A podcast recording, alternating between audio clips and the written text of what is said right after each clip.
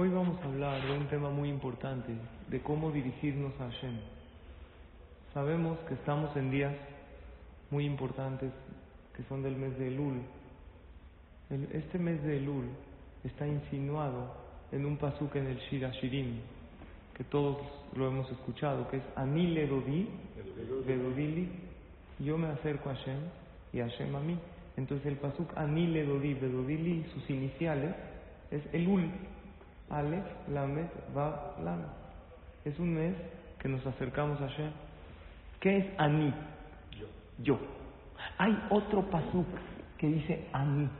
En el Teilim 109 dijo David Amelech, va Ani tefila. Yo todo lo que he logrado en la vida es por mi tefila. Y hay otro pasuk en el Teilim 69 que cantamos en Minha de Shabbat. Vani tefilati leja. Pero son dos pesukim. Uno es Vani tefila y otro es Vani tefilati. David Amelech aquí está manifestando. Todo lo que yo tengo es gracias a mi rezo. Rezar no es leer un texto del Sidur. Rezar es concentrarse. Rezar es pedir con corazón. El que sabe rezar bien Escuchen lo que les voy a decir, ¿eh? El que sabe rezar bien y conectarse con Dios puede lograr todo lo que quiere en la vida. Porque la tefilá te abre todos los portones. Y la tefilá es eficiente, válida y efectiva todo el año, pero mucho más en estos días. Por eso hay Selijot, para que te conectes el Teilim es lo máximo el Teilim. Cuando tú abres un libro de Teilim y le pides a Dios, se te abren las puertas del cielo. ¿Saben qué Teilim es muy bueno decir en estos días? Teilim 27, díganlo. Díganlo todos los días. ¿Lo ubicas o no? Coyo, el Teilim 27, Le David Hashem Ori Veishri. Es bueno decirlo dos veces al día. Lo puedes decir en la tarde. ¿Qué es en la tarde? En la una, dos de la tarde, o antes de Minha. O incluso después de Arbi. Porque en el Ul se puede decir Teilim de noche, ¿sabían o no? Todo el año no hay que decir. Sí, porque dices uno en la noche y uno en el día. Es dos veces al día. El de la noche cuenta para el otro día. Le David Hashem Ori. Ahí, en el Teilim 27, el que quiere Escuchen lo que dice el Arizal. El que quiere salir victorioso en el juicio de Rosh Hashanah y en el sello de Kippur, que diga durante todos estos días de Lula un Kippur el Teilim 27.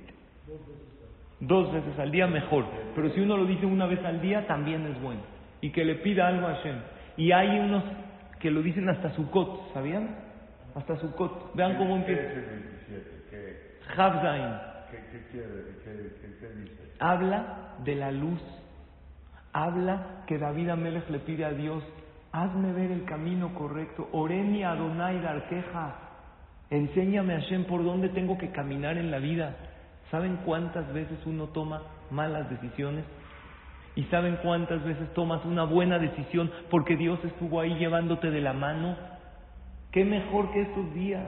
Son cruciales estos días para todo el año que viene. Vean cómo empieza el Teilim. Le David Hashem Ori, que es Ori. Dios es mi luz, Or es luz. Ori es mi luz. Y, es mi salvación. Y luego dice, Kitz peneni besuko. Cuando Akadosh Baruchu me abrace en una, como en una suká que es, Hashem me abrace, me tenga entre sus brazos y me acompañe toda la vida. Entonces dicen los Ajamim, Ori es Rosh Hashanah. El día de luz es Rosh Hashanah porque empieza el año de nuevo. Todo lo, Barmina, lo difícil que uno tenía el año pasado, ahorita se renueva todo. Rosh Hashanah empieza todo de nuevo. Puedes lograr salir de cualquier problema o contratiempo. Y Shai, ¿cuál es tu salvación? Yom Kippur. Hay un día más maravilloso que Yom Kippur. Te borran todos los pecados. Está maravilloso, pero te tienes que preparar desde el Ul. Y y Besuko, cuando Hashem me acoja entre sus brazos, ¿eso a qué le suena? a Sukkot, que después de Kipur tenemos Sukkot. Yo, generalmente, cuando me voy de viaje con mi familia, digo mucho Teilim. ¿Para qué digo Teilim? Para que todo esté bien, para que vayamos bien, regresemos con bien, que lleguen las maletas, para que esté todo bien en el viaje, que compremos bien, que la pasemos bonito. ¿Estamos de acuerdo? Porque hay veces hay viajes que Barminan uno se fue de viaje de placer y se le convirtió en un problema, porque uno se accidentó, porque esto pasó así, porque esto... No siempre, ojalá que siempre todo salga precioso en un viaje, y principalmente un viaje de placer, que uno para qué lo hace, para disfrutar, para unirse con la familia, para descansar un poquito. Ahorita estábamos en Israel con la familia, y yo, cada vez que hay un tiempo para esperar, saco mi Teilim en el celular. Obviamente en Shabbat no. Entonces, de repente vamos a esperar esto. Obvio, si estoy con mis hijos, no es el momento para decir Teilim. Tienes que convivir con ellos. Pero hay veces hay momentos que hay que esperar en la fila, o momentos de que, oye, ve por esto, entonces en lo que bajo por algo. Me echo dos, tres Teilim en el camino, en el elevador, en la escalera, en lo que estoy esperando a mi esposa que compre algo. Y vean cómo es el Yetzer Cada vez que empezaba a decir Teilim, me sonaba el celular. No, es que necesito esto. Y a la mitad del capítulo de tenía que interrumpir y empezar de nuevo. ¿Por qué? ¿cómo, ¿Cómo adivinó? Pensé que nada más era mi esposa. Ya me tranquilicé. Había una vez uno, le robaron la tarjeta de crédito. Habló al banco a reportarlo. Dijo, es que hace dos meses me robaron la tarjeta de crédito. Dijo, ¿y por qué habla después de dos meses? Dijo, es que era la tarjeta de crédito de mi esposa. El ratero gasta menos que ella. Por eso a lo mejor pensé dejársela ahí. Entonces, ¿qué pasó? Me llamaban e interrumpía mi teilim, porque el teilim tiene mucha fuerza. ¿Cómo le puedo dar fuerza a mi rezo? Punto número uno, para que tú hoy viniste a rezar. Cola acabó, aplausos a todos ustedes que vinieron media hora antes, algunos una hora antes a estudiar todo pero quieres darle power a tu tefila, primero que todo cree en tu tefila. ¿Tú crees que tu rezo hace la diferencia? ¿Tú crees que tu teilín puede curar a ese enfermo? Si no crees, si tú no te la crees, pues Dios dice, pues tú no te la crees, ¿por qué lo voy a hacer? Ni tú mismo confías en tu potencial.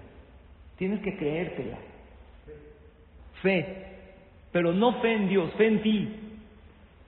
Que tu tefilá hace la diferencia.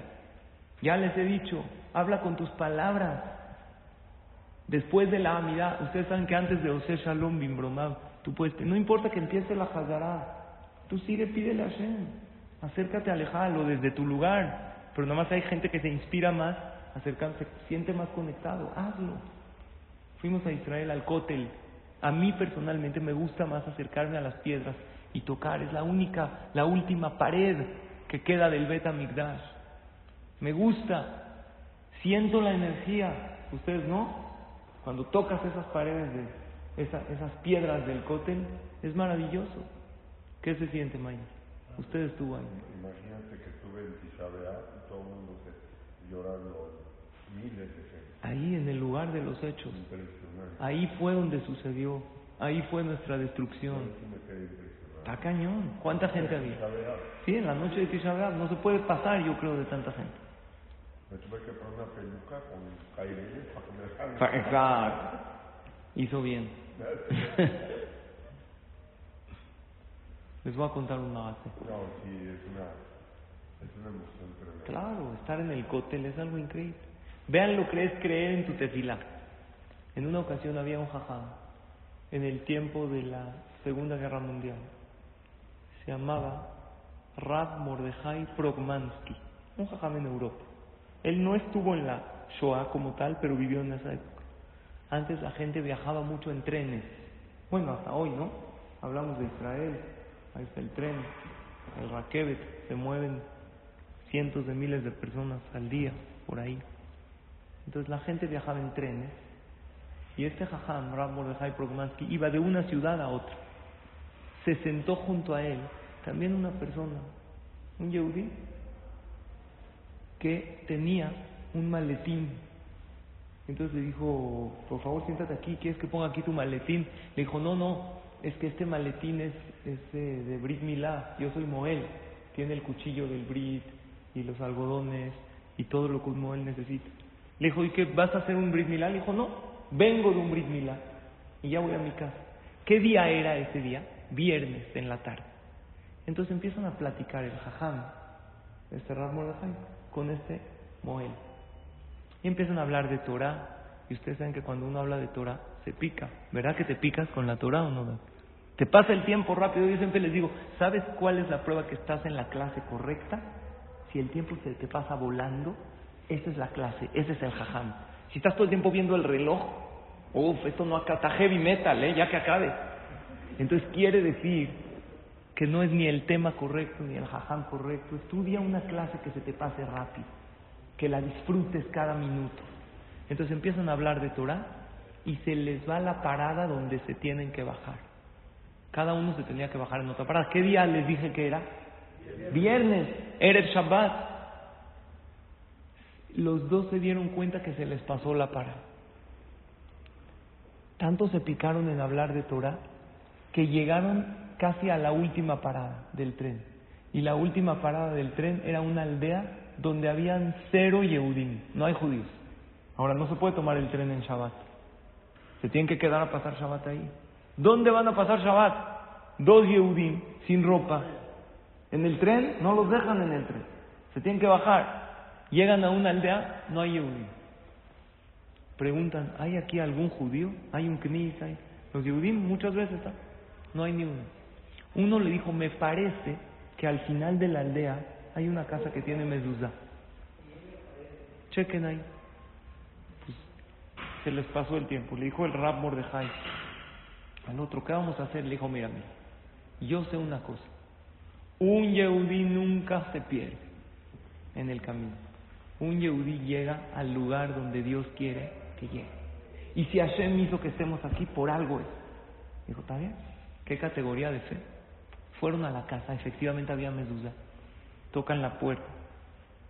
Les abre un yehudí con kipá. Le dijo, ¿tú qué haces aquí viviendo entre puros goim? No hay knis, no hay minyan, no hay nada. dijo, sí, he tratado de buscar cambiarme a un lugar, a, una, a otra aldea. Antes vivían como en aldeas. Y cada aldea tenía su knis, tiene su tevilá. y los yehudim vivían alrededor. Dijo, sí, pero está muy caro en la zona de los yehudim. Estoy buscando cambiarme, pero por ahora vivo acá. Le dijo, ¿podemos pasar Shabbat contigo? Dijo, claro, por favor. Soy kosher, todo bien, aquí pueden comer, pueden dormir. Acá Están felices. Lo ve entrar, le dijo, por favor, pasen. Lo ve entrar a Rab Mordejai al otro con su maletín. ¿Qué era el otro? Moel.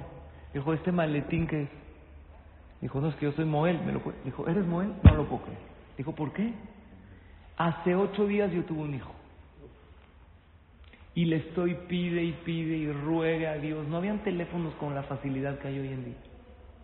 Que me dé la oportunidad de hacerle el Brit Milá a mi hijo en el día correcto y en el lugar correcto, porque tengo que viajar. Le dijo, para mí usted, tú eres Moel, no lo puedo creer, ustedes dos son Eliyahu Anadí y Abraham vino. ¿Quién fue el primero que se hizo Brit? Abraham vino le hicieron Brit Milá Desde que nació el niño, el Señor le está rogando a Dios que le permita llevar a cabo el Brit Milá en el momento adecuado. Así hay que vivir con esa fe. Saben, ahorita estuvimos en Israel. Fui a Hebrón, a Meharat Machpelah, donde están enterrados. ¿Quién está enterrado ahí? Abraham, Isaac, Jacob, Abraham y Sarah, Isaac y Rivka, Jacob y ¿Y quién más está? Adama Rishon está ahí. Es una locura. Yo les decía a mis hijos, ay, Adán y Jabá, les decía, eh, había una manera de llegar con un guía, uno llega, nos dijeron, preguntamos antes si se podía. Si hay una zona ahí, está muy protegido. Pero es una locura decirte fila ahí. Y tú siempre dices, Elohe Abraham, Elohe Isaac, Elohe Jacob, ahí están. Están sus almas ahí. Tú siempre pides por el dejud de ellos. ¿Y saben qué vi ahí en Hebrón? Esto me impactó. Una silla de Brit Milá con la silla del sandá, la silla del sandá y la silla de Eliyahu Naví. Y yo pregunté, al lado de... ¿Alguien ha ido a Meharata Machpelah? Seguro han ido. Hay un como midrash en medio. De un lado está Abraham, ahí dice, Oel, Abraham, Besara. De otro lado está, está Isaac y Rivka. Ahora, al lado de Abraham y Sara también tienen derecho de entrar los árabes en ciertos días. Porque ellos dicen, nosotros también somos hijos de Abraham. Ibrahim es para ellos. Ellos también vienen de Abraham. Abraham tuvo dos hijos, Isaac y Ismael. Dijo, ¿por qué hay aquí silla de Brit Milá? Dijo, porque hay muchas personas que le hacen el Brit Milá a sus hijos aquí, en Neharata Machpelah. Así como hay gente que hace bar mitzvah en el Kotel, que es muy conocida esa costumbre, hay unos que hacen Brit Milá en Neharata Machpelah porque Abraham vino fue el primero que le hizo Brit Milá a su hijo Isaac, y ahí están los dos. Vean qué fe, vean qué pueblo, vean qué maravilla. Y uno todavía duda, ¿será verdad esto que dice la Torah? ¿Sí tengo que hacer esta mitzvah? Claro. ¿Quién crees que la escribió? No viene de un jajam o de alguien, viene de Hashem directo, instructivo de vida. Pero tenemos que creer más, tenemos que creer que podemos. Tú ahorita se vas a rezar, estás en días Elul, tu minja tiene que ser diferente. El refaenu Hashem benerafe, que salga de lo profundo de tu corazón y pide refuah lema para alguien que lo necesita. El que necesita parnasato va en qué eh, eh, se tiene que concentrar. Barejenu o bareja alenu es la verajá de la parnasá. Aquí en el, en el libro Yalkut Yosef trae en la salajot de tefilá que hay muchas cosas que le dan mucha fuerza a tu tefilá. Se las voy a decir. La primera es Leitfalel Bebet Knesset. ¿Dónde tiene más fuerza la tefila? ¿En el Knis o en tu casa? En el Knis tiene más fuerza. ¿Por qué? Está el Sefer Torah. Tiene energía el lugar.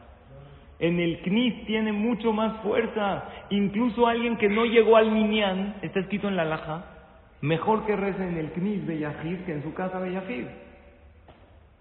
Porque el Knis tiene una energía. Hasta se siente la energía. Si eres perceptivo, tú entras al Knis y sientes una paz. ¿Verdad o no? Se siente. Se siente te acercas a Lejal, bueno, yo personalmente, y tocas esas puertas de Lejal y te conectas, se siente muy bonito. Eso es punto uno. Dice, estudiar, el que estudia Torah, como todos ustedes, su tefilá es más recibir. Porque Dios dice, si tú me escuchas a mí, yo te escucho a ti. ¿Qué es estudiar Torah? Escuchar la palabra de quién? No del jajam, de Hashem. Porque lo que uno transmite es la palabra de Dios. El jajam que transmite Torah no está inventando nada, está transmitiendo lo que está escrito. Entonces Dios dice, yo me comporto contigo medida por medida. Si tú me escuchas a mí, yo te escucho a ti. ¿Quieres que tus tefilos sean recibidas en el UL? Ahí te va el tip. No dejes de estudiar Torah. Este espacio de clase, por favor, no lo dejes. Salte antes de la oficina y llega a estudiar. No llegues directo a Minhayarbi. Mereces. No llevas todo el día corriendo de un lugar al otro resolviendo problemas, mandando mails, haciendo llamadas, que te, toca un tiempo de paz mental. ¿Qué nos da la Torah? Nos da paz, nos da tranquilidad, nos da sabiduría. Dice el Pirkei Avot, el que estudia Torah, Dios le da una corona. ¿Qué ter Torah? Tú no la ves, pero ¿qué, te ¿qué le da al rey una, un rey que tiene corona? Los reyes de antes. ¿Qué le da la corona al rey?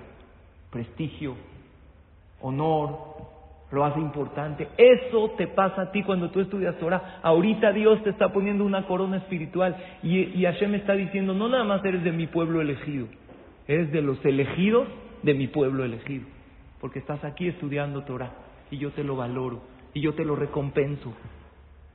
Dice el Yalkut Yosef, en nombre de muchos Jamim, el que estudia Torah, Hashem escucha su tefila.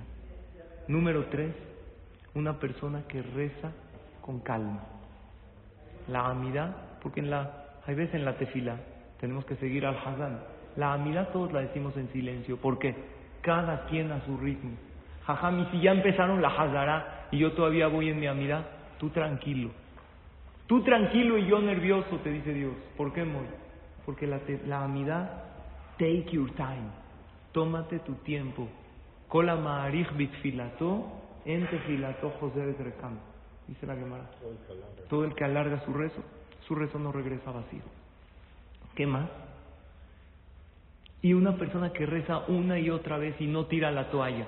Les dije que hay que decir el Teilim 27. ¿Cómo acaba el Teilim 27? Díganlo diario, de aquí a Kipur. Kabe el Adonai, Hazak beyametz libeja, de Kabe el Adonai. ¿Es bueno decirlo dos? Por lo menos decirlo una. Es muy bueno. En la mañana y en la noche. En el Ul se puede decir Teilim de No, noche. llego. Sí, Teilim 27 tiene mucha fuerza en el Ul para pedir lo que uno quiere. Dice el Teilim, pídele a Hashem. Y si no, Dios todavía no te lo ha dado, síguele pidiendo. Porque no hay una tefilá que regrese vacía. ¿Qué más? Dice, o que alguien pida tefilá por él, o que él pida tefilá por los demás. Eso le da mucha fuerza. Cuando tú vas con alguien, con un jajam o alguien, jajam me da una verajá, o me incluye en su lista de tefilot, yo tengo una listita de peticiones. Créanmelo, y se los he dicho. Yo diario pido por todos. Siempre le pido a Hashem, Hashem bendice a todos los del Beta Knesset, a todos los que escuchan mis clases, a todos los que vienen. Todos somos gente buena y cada quien tiene una aflicción en su corazón. Hay que pedir por los demás. Y hay veces hay que acudir con algún gran sadik que pida también por nosotros. Hay veces vamos con un jajam que nos dé verajá. Eh, también de Israel estábamos en la tumba de Shimon Tzadik. Es bueno ir a tumbas de tzadikim, porque cuando tú vas a la tumba de los tzadikim, ¿qué pasa, Moy?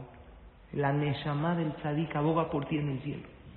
Entonces fuimos a la tumba de un gran jajam que se llamaba Shimon Tzadik. ¿Escucharon de él? Es de la Mishnah, un Taná. Entramos a la tumba de Shimon Tzadik, estaba yo con mi papá, Sheikhieh y mis hijos, y vemos que hay un tumulto de gente, y todos rodeando a un jajam, que yo no lo conocía. Pero lo que sí se veía es que ese jajam tenía una sonrisa de oreja a oreja. Y le dije, ¿quién es? Me dijeron el nombre. ¿Y qué haces? No, estamos pidiéndole verajot porque es un jajam muy grande. No lo conozco. Le dije, le pido una veraja. Le pedí una veraja. Me dice, jajam, ¿me puede bendecir? Nosotros somos de México, vine con mi hijo a ponerle el tefilín. Me dijo una frase, y men jiyuj en veraja. Si no sonríes, no te. Sonríe. Yo le pedí normal, ¿eh? sonríe, a ver, quiero ver tu sonrisa. Sonrían todos, hay que estar contentos en la vida. Me encantó lo que me dijo. Claro. Y todos sonrimos. Y nos dio verajá. Y dice, una persona que hace gesed y que le ayuda al necesitado. Hashem escucha su tefila. Si uno pide por el otro. Y dice una persona que cede a los demás, que sabe ceder, que no se aferra a su opinión. No, como yo digo, así es. Sabe cederle al otro para que haya shalom. Dios escucha su tefila. Y también dice el que se abstiene de hablar la shonara y de hacer pecados con la boca. ¿Qué pecados se puede hacer con la boca? Muchos. Se puede hablar la shonara. Uno puede mentir. Está mal. Son pecados que uno hace con la boca. Insultar, maldecir, grosería. Todos esos ensucia uno la boca. ¿Cómo con esa boca que te estás dirigiendo a Dios? Está uno pecando. Pero lo principal y lo más grande es agradecerle a Kadosh Baruj. El que agradece purifica su boca y su tefilá es recibida. Les dije, acércate al pide la Hashem, o desde tu lugar. Pero no nada más pide, di gracias. Porque tuviste muchas bendiciones este año. Yo guardo cada año la listita de tefilot que hice el año pasado. Y créanmelo, yo veo como muchas cosas Dios sí me... No todo, porque también un papá le dice que no a sus hijos. Todo lo que te pide tu hijo le dices que sí. No, como buen padre le dices esto no. O no ha llegado el momento. O no es... Hashem sabe cuándo es el momento. Sus tiempos son perfectos. Pero sí hay que agradecer mucho a Hashem. Hay una anécdota. Les estaba diciendo de Abraham vino. Porque mis hijos me decían, papá, ¿qué pedimos acá? Yo les decía, en la tumba de Rahel, fuimos a Keber Rahel, hay que pedirle a Hashem, ayúdame a ceder, así como Rahel le cedió a su hermana para no avergonzarla. En la tumba de Abraham vino cuando estábamos, yo le dije a Hashem, elígeme como una persona que pueda iluminar el mundo, así como tú elegiste a Abraham vino. ¿Por qué Dios eligió a Abraham? No era judío, no había judaísmo, no había Torah, pero era un hombre de fe y era un hombre que quería impactar positivamente las vidas de los demás y era un hombre emprendedor. Y de ahí salieron muchas naciones del mundo, pero principalmente el pueblo de Israel. Cuando estaba en la tumba de Abraham en Meharata Majpela, le dije a Dios, elígeme a mí para ser tu portavoz. Úsame a mí, usa mi boca para transmitir tus palabras a la humanidad. Eso hay que pedirle a Hashem. Dios, si le quieres mandar algo bueno a alguien, levanta la mano yo, elígeme a mí por medio de mí. Y si quieres, Marminan, mandarle un castigo a alguien, no me uses como vehículo. Yo no, yo no quiero ser el que acusa, el que le hizo, el que, el causante de algo negativo para el otro. El más que les iba a contar es el siguiente. Es un mashal, una historia un señor que tenía dos hijas, no las podía casar, ya estaban grandes. ¿Qué edad tenían las niñas? 16 años. No, no sé. Tenían 30, 32, pasaban los años. ¿Por qué no las podía casar? Porque cada hija tenía un problema. Una era no fea, lo que le sigue estaba horrible. Nadie la volteaba a ver. Otra era grosera, como ella sola, pero no lo podía controlar. Puras groserías, puros insultos. La gente la saludaba, le decía, hola, ¿cómo estás? Hola, eres un hijo de pi, pi, pi, pi. Todo. De diez palabras, once eran groserías. Pura grosería, insulto. El papá dijo, ¿cómo las caso? ¿Qué hago? Llegó un casamentero a la ciudad. Le dijo, fue con el casamentero, le dijo, te pago lo que sea, pero consíguele un shiduja a estas dos, ¿qué hago? Dijo, déjame pensar. Al cabo de unos días le llama, le dijo, ya tengo el shidduch. ¿Para quién? ¿Para una? No, para las dos. Dijo, para la fea tengo un ciego. Y para la grosera tengo un sordo. Está espectacular. Está buenísimo. El ciego sale con la fea. Y el ciego sí oye y habla bonito. Esto, y le dice, ¿cómo eres? No, soy güerita. Entonces, y el ciego está feliz. El sordo la veía, pero no se daba cuenta. Decía, hola, ¿qué hay? ¿Cómo estás? Y esta, alas. Pensó, a lo mejor le está diciendo algo, pero a lo mejor le está diciendo que lo ama, que esto. Entonces, también el sordo no está fácil encontrar Shidduch. Aceptó. El papá estaba feliz, el Shadchan feliz, y ambas parejas se casaron. Vivían en Shalom Bait, vivían muy contentos. Este vivía con la fea y el otro vivía con la grosera y con la que insultaba todo el día, pero era sordo, no importa. Un día llegó un doctor a la ciudad que decía curar todo tipo de enfermedades. Entonces, fueron estos dos al doctor. Le dijo, ¿tú puedes curarme de mi ceguera? Lo checó, le dijo, claro. Fue el otro, el concuño. Le dijo, ¿tú puedes curarme de mi sordera? Le checó, sí, no hay problema. Entonces, los cura a los dos. Este hombre, el ciego, sale del consultorio y no lo puede creer. Ve un mundo precioso, pajaritos, árboles, ve perfecto. Va a su casa, toca la puerta, le abren la puerta. Él dijo, no sabía que tenía chango en la casa, o sea, pensaba que era la mascota. Le dijo, eh, ¿no está la señora? No la podía ni ver de lo fea que era. Dijo, no, yo soy. ¿Cómo tú eres? Todos estos años estuve casado contigo, no, yo ni me acerco a ti, y esta no, pero ¿cómo? Siempre nos teníamos shalom baite. No, ya no quiero vivir contigo. Estaba horrible. El sordo sale del consultorio del doctor, empieza a escuchar los pajaritos, el sonido del agua, está feliz. Dice, voy a contarle a mi esposa, abre la puerta, mi vida, mi amor, ¿qué crees? Ya puedo escuchar perfecto. Le dice, ya puedes escuchar, tú eres un qué bueno que puedes escuchar porque quiero que oigas esto bien. Y le empieza a decir todas las groserías y los insultos. Y este cuate dice, ya no quiero más. Dijo, no, pero déjame hablar contigo, no hay que hablar. Tú eres un tal por cual y lo empieza a insultar. Dice, qué bueno que ahora sí me escuchas. Ya no tenían Shalom Bait. Van estos dos con el doctor y le dicen al doctor, regresamos la lana. Todo lo que te pagamos no acepto. El doctor le dice, ¿cómo? Pues tú viniste para curarte. ¿Te curé o no te curé? Tú te curaste de tu ceguera, tú te curaste de tu sordera. Ya, todo bien. Que sí, que no, vamos con el jajam. Fueron con el jajam. El jajam les preguntó a estos dos, ¿ustedes estarían dispuestos a regresar a su situación? A ver, el doctor, ¿tú los puedes regresar a su situación anterior? Sí, pues. ¿Están ustedes dispuestos a regresar a su situación anterior y que les regresen el dinero que dijeron los dos? ¿Tú estás dispuesto a regresar a la ceguera y tú estás dispuesto a regresar a la sodera? Nel Pasel. Nelson Vargas, papá, ni por nada. ¿Qué dijo el jajá? A volar. Entonces quedan así como está. Y el Shalom Bay, pues lo tendrás que trabajar. Vela con bonitos ojos, mándale una cirugía plástica y a la, a la otra dile palabras bonitas y ve cómo le va a. Esto es un mashal, una, un ejemplo. Pero ¿saben cuál es la realidad en nuestra vida? Muchas veces una persona dice, Diosito, es que quiero este coche, quiero esta mansión, quiero... Ok, es, ¿qué estás dispuesto a cambiar a cambio de esto que quieres? ¿Tu salud? No, o sea, déjamela. Bueno, ¿estás dispuesto a cambiar un ojo a cambio? No, Baruch Hashem, tengo dos ojos sanos. Entonces, Claro, pídele a Hashem, pero agradece lo que tienes. Eres inmensamente rico. ¿Cómo se dice rico en hebreo? Ashir. Ashir son las iniciales. Ain ojos. Ainain. Shinain. Shin. Yadain y. Tienes manos, tienes pies, tienes salud, tienes alegría. Ya todo lo demás es un lujo. Claro que pídele a Hashem todo lo que quieres. Estamos en días de Selijo, días que están abiertas las puertas del cielo. Pero escuchen bien esta frase. Agradece lo que tienes mientras rezas por lo que quieres. Es muy importante porque, ¿saben? Nacer es un milagro.